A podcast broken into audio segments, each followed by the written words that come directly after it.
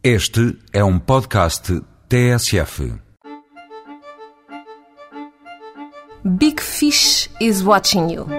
É de língua e de outros membros relacionados com a boca que vamos falar, mas não de língua inglesa, que aqui só nos serve para aproveitar a expressão. O peixe é português, muitos dos que transformam este peixe são brasileiros, mas é de japonês que falamos, de restaurante japonês, de bom e novo restaurante japonês no Porto. O tal peixe que nos observa é desenhado por uma espécie de malha metálica que contorna as mesas do restaurante. Que restaurante?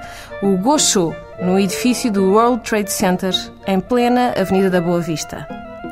O bar fica de fora da rede, mas quem espera sentado, em frente a ele, não desespera. Quem espera por mesa no Gosho aproveita para se deliciar com um copo de cerveja de pressão japonesa, no único restaurante do país que a tem, enquanto pica um shinmi.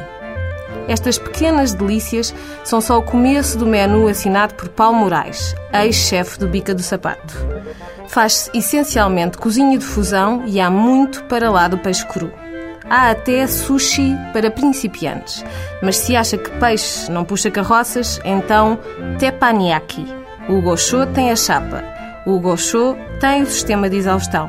O gosho tem gyuniku, uma carne barrosandop grelhada com sal grosso. Tempuras, sopas, massas, saladas e 4 sete menu para o almoço ser rápido, saboroso e pouco dispendioso. Custa cerca de 12 euros. O gosho tem. Gosho é palácio, na verdadeira acessão da nipónica palavra, palácio de bom gosto, literalmente em bom português.